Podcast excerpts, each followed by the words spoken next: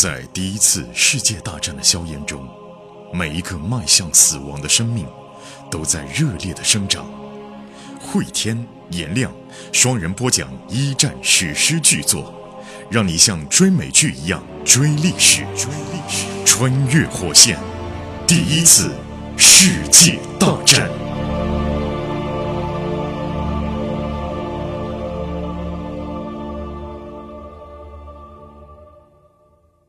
穿越火线一战，各位好，我是颜亮。我是慧天。这集开始之前，先跟大家说一个好消息啊！穿越火线第二季二战已经确认，将会在不久之后跟大家见面了啊！而且我们基本上做到了叫无缝衔接。一战播完之后，立刻衔接上二战。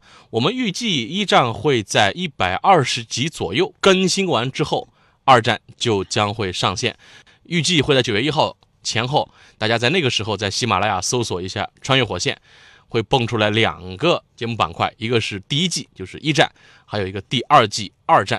特别感谢一下作者肯弗莱特先生的英国团队以及读客中国授权给我们这套书《世纪三部曲》：巨人的陨落、世界的凛冬、永恒的边缘这三套全集《世纪三部曲》。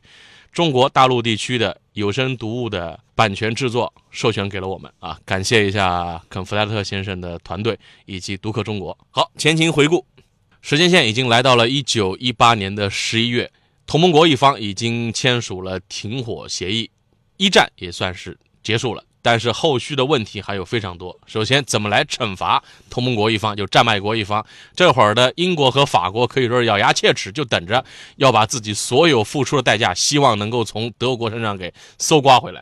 啊，但是这个也很难。你要说赔钱太多吧，你把人这工业弄完了，这他哪来钱赔给你？我管你呢，不可能不管啊。不，那时候就没管你把德国经济整个摧毁了，整个世界经济金融秩序也会产生很大的问题。但是你要是不从他身上要回那么多赔款的话，你也没法对国内人民交代，不好交代啊。这战后的这个协议怎么来签？嗯。再一个就是新生的苏维埃政权在俄国社会怎么能够立稳脚跟？苏维埃政权里的布尔什维克正在组建政府，西方的列强吧，对于新生的苏维埃政权眼里是容不下的。那时候帝国主义国家的恐慌和一八七一年第一国际巴黎公社那时候恐慌其实是一样的。而且那时候德国不是俄国，德国都已经有苏维埃了啊，已经有水兵哗变了，而且德皇也退位了，一切感觉德国的情况就是俄国几年前的翻版啊。对，各国的工人运动 在德国境内的苏维埃政权也建立了，巴伐利亚苏维埃政权。啊，匈牙利国内也建立了苏维埃政权。英国的矿工酒吧喝酒的时候都唱红旗曲，所以我们下面就会来讲到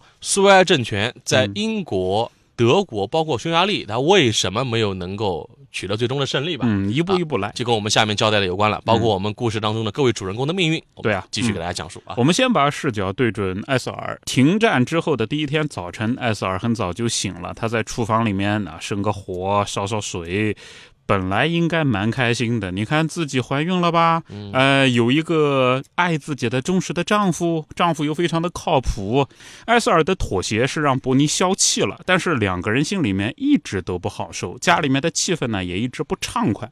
就艾瑟尔是挺难过的，就当初和菲茨闹成那种样子，也没现在这么难过。就现在他觉得，哎呀，这伯尼，你看我们俩怎么这样呢？因为从艾瑟尔的角度来说啊，自己已经委曲求全了。对。自己因为怀孕，把这个竞选工党领导人的这个机会让给了伯尼，做出了让步。伯尼还有点不太开心。艾瑟尔端两杯茶进卧室啊，看见伯尼坐起来，然后呢就问：“哎呀，老公啊，怎么样啊？”伯尼就说：“哎，这个还行吧，休息休息。”伯尼说话他是中性的语气啊，就说明心里面还是有气。那艾瑟尔呢，他又说：“这样，呃，你是想要一个男孩还是想要个女孩啊？”伯尼他来了一句什么呢？呃，想了一会儿，艾瑟尔以为他生气不想说话呢，结果伯尼还是说了：“说这样啊，咱已经有了一个男娃了，所以再来个女孩吧。”讲这个话，艾瑟尔觉得特别开心，觉得确实没有看走眼，因为之前那个小孩是他和呃菲茨的，菲茨的哈。但是伯尼这么一讲呢，就是在他心里面本能的就认为这是我的娃儿，对吧？那我已经有个男娃了，我已经有儿子了，那再来个女儿不儿女双全嘛，是吧？所以艾瑟尔呢一下子就。哎呀，感觉很开心啊，觉得家里气氛呢就再怎么样以后会好起来。哎，所以说呢，呃，我们得保证国家、世界一切有利于孩子的成长，孩子们应该有良好的教育，有好的工作，体面的房子，而且特别重要的，不能再有战争了。波尼呢，他想想说，小艾啊，我们现在先一步一步来，你知道吧？劳埃德·乔治他要提前举行选举。他提前举行选举呢，就是他赢得战争了嘛。那么现在的这个资产阶级政府肯定是希望啊，在工人缓过来之前，依据大家的爱国热情，保证连任。而且这个选举很重要，谁能够代表大英帝国去巴黎和会谈判？嗯，波尼呢还讲，他说我现在特别担心一件什么事儿啊？如果说工党去单挑自由党，工党单挑保守党，应该都不会。太吃亏，但是如果说自由党和保守党来个二合一，他们结合在一起，那我们工党就完了，没有希望了。所以波尼他说呢，我最近一直在想这个事儿。后来艾斯尔也恍然大悟，我说呢，你一直心事重重的，我还以为你就专门跟我生气，搞半天不是啊。不仅仅是工党里面他要获得呃推举自己啊，推举为代表然后去选，关键是你推出来了以后，如果对方二合一你赢不了，那推你有什么用啊？艾斯尔他就犹豫一下，说老公啊，那个。要不我，我负责你的竞选活动吧。嗯，阿波尼吃一惊，说：“哎呀，这个你怀孕了？还有啊，我已经请了我的朋友乔克当经理人。”埃塞尔他就说：“那个乔克我知道，他是律师嘛，他可以负责处理法律啊、财务上的事情。但是我，你老婆我来组织会议，我做这个事儿应该会好很多。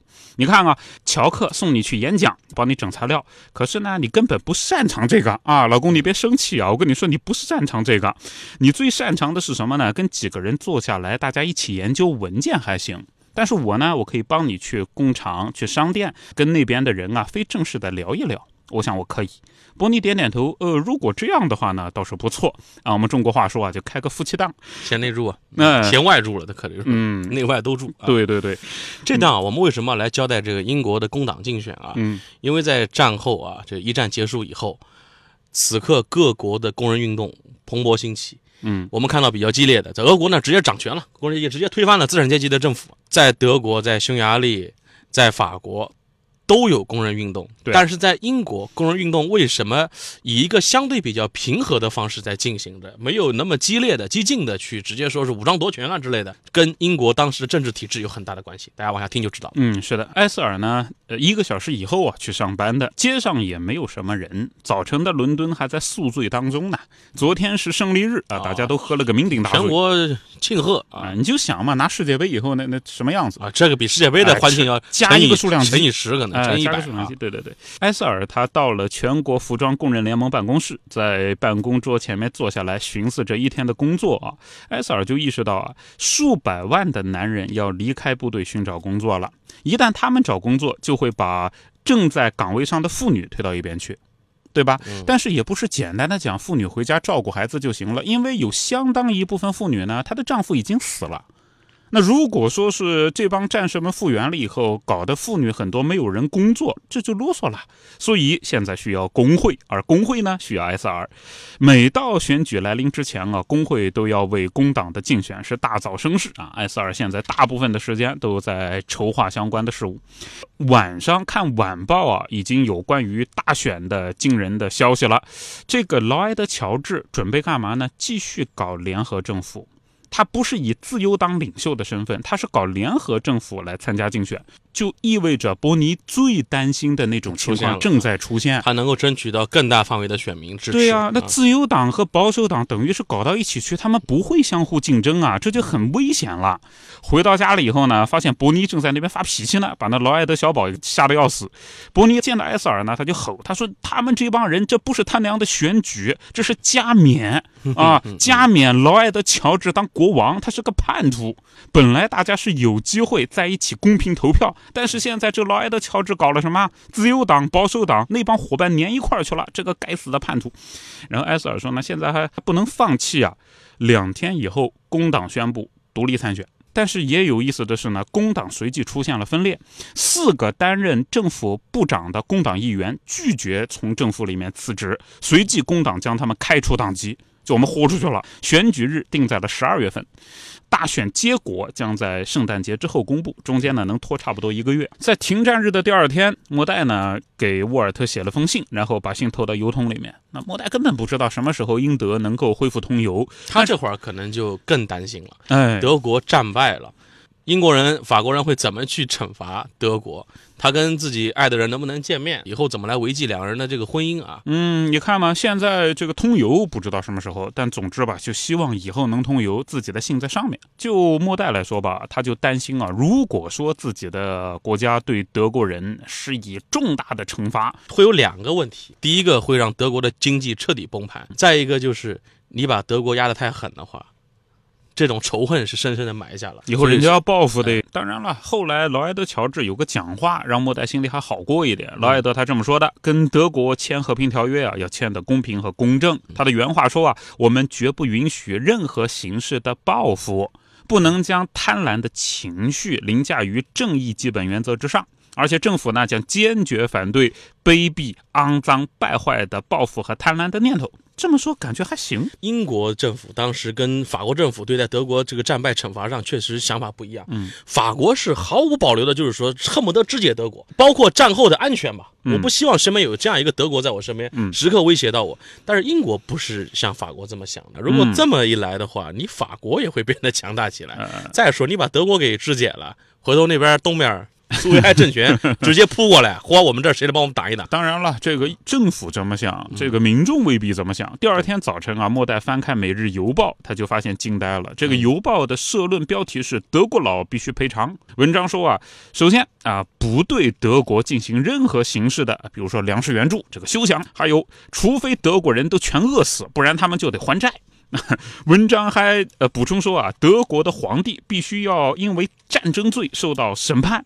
然后报纸还在来信的专栏位置刊登了一些人的信件啊，里面比如说什么德国佬滚远点啊、复仇等等。当然，《每日邮报》呢，它是长期以来就是一个极右翼的报纸，大肆的煽动仇恨啊。包括在战争爆发之初呢，《每日邮报》就刊登社论啊，说。英国国内的三万德裔居民，他们迟早会暴动，所以后来这种舆论成型了。大多数的德国在英国的那些居民啊，都被关进了集中营，待了好几年呢。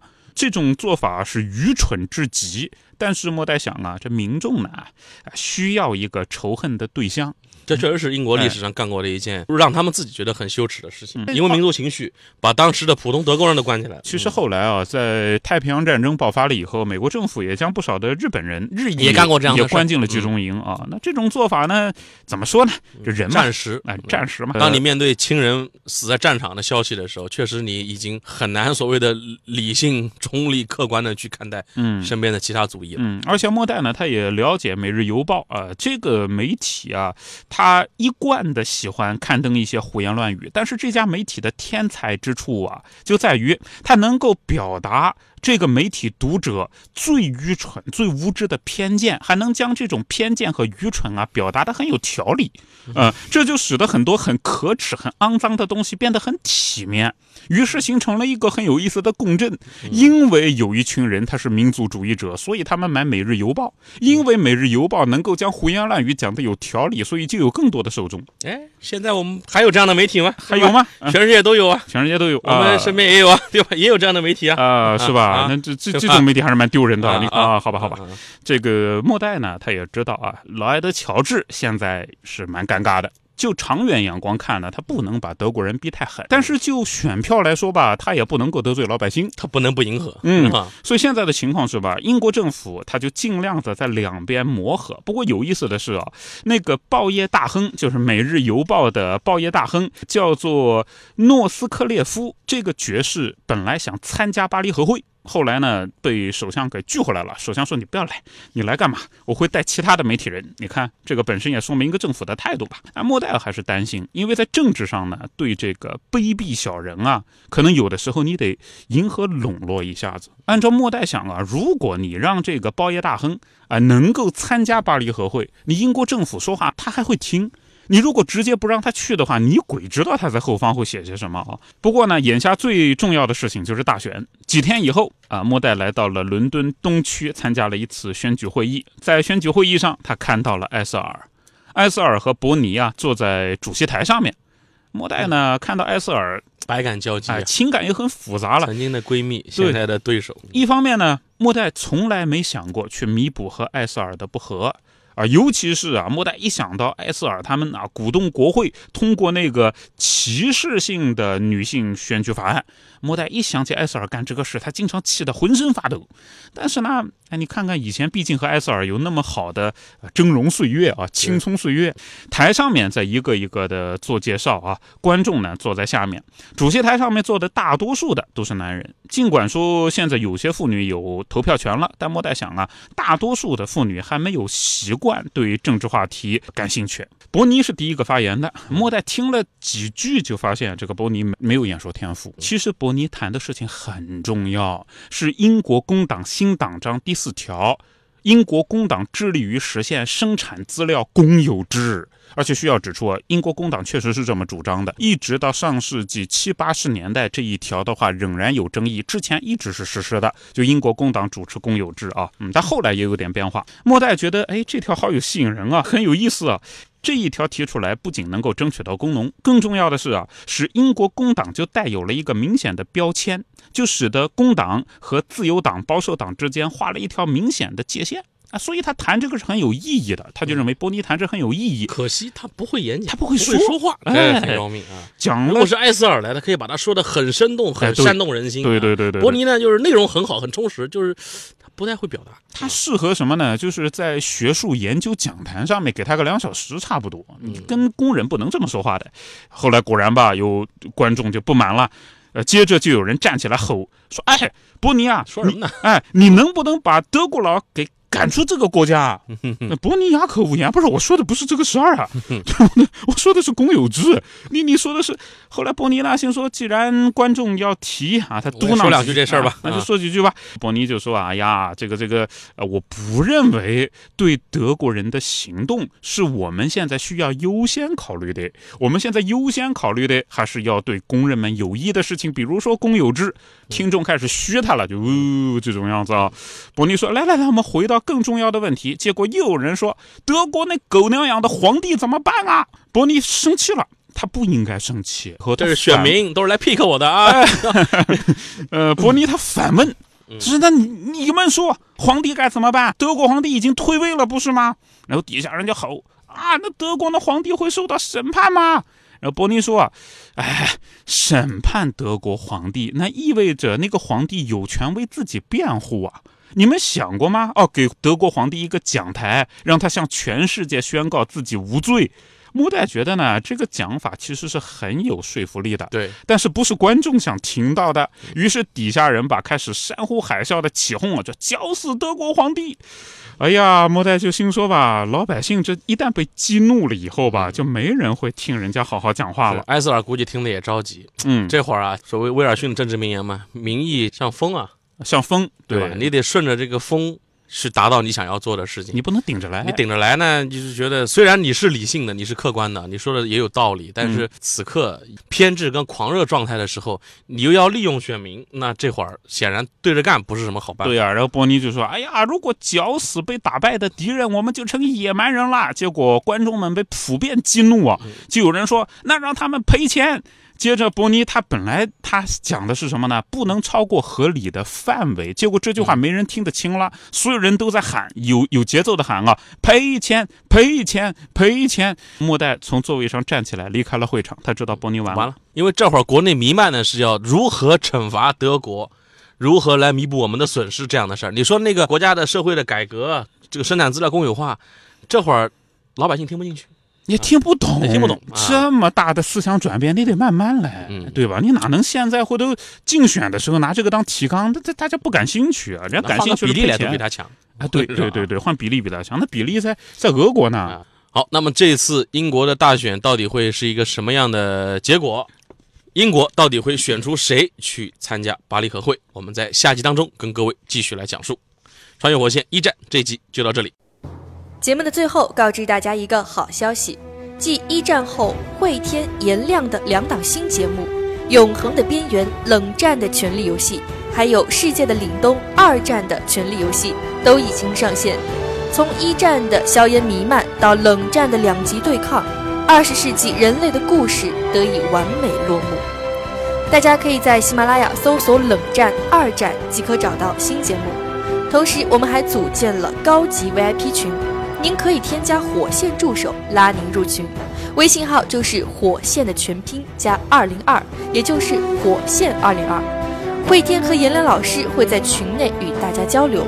同时，群里也会发送各种福利、新节目抢先听、节目周边等等，我们在群里等你。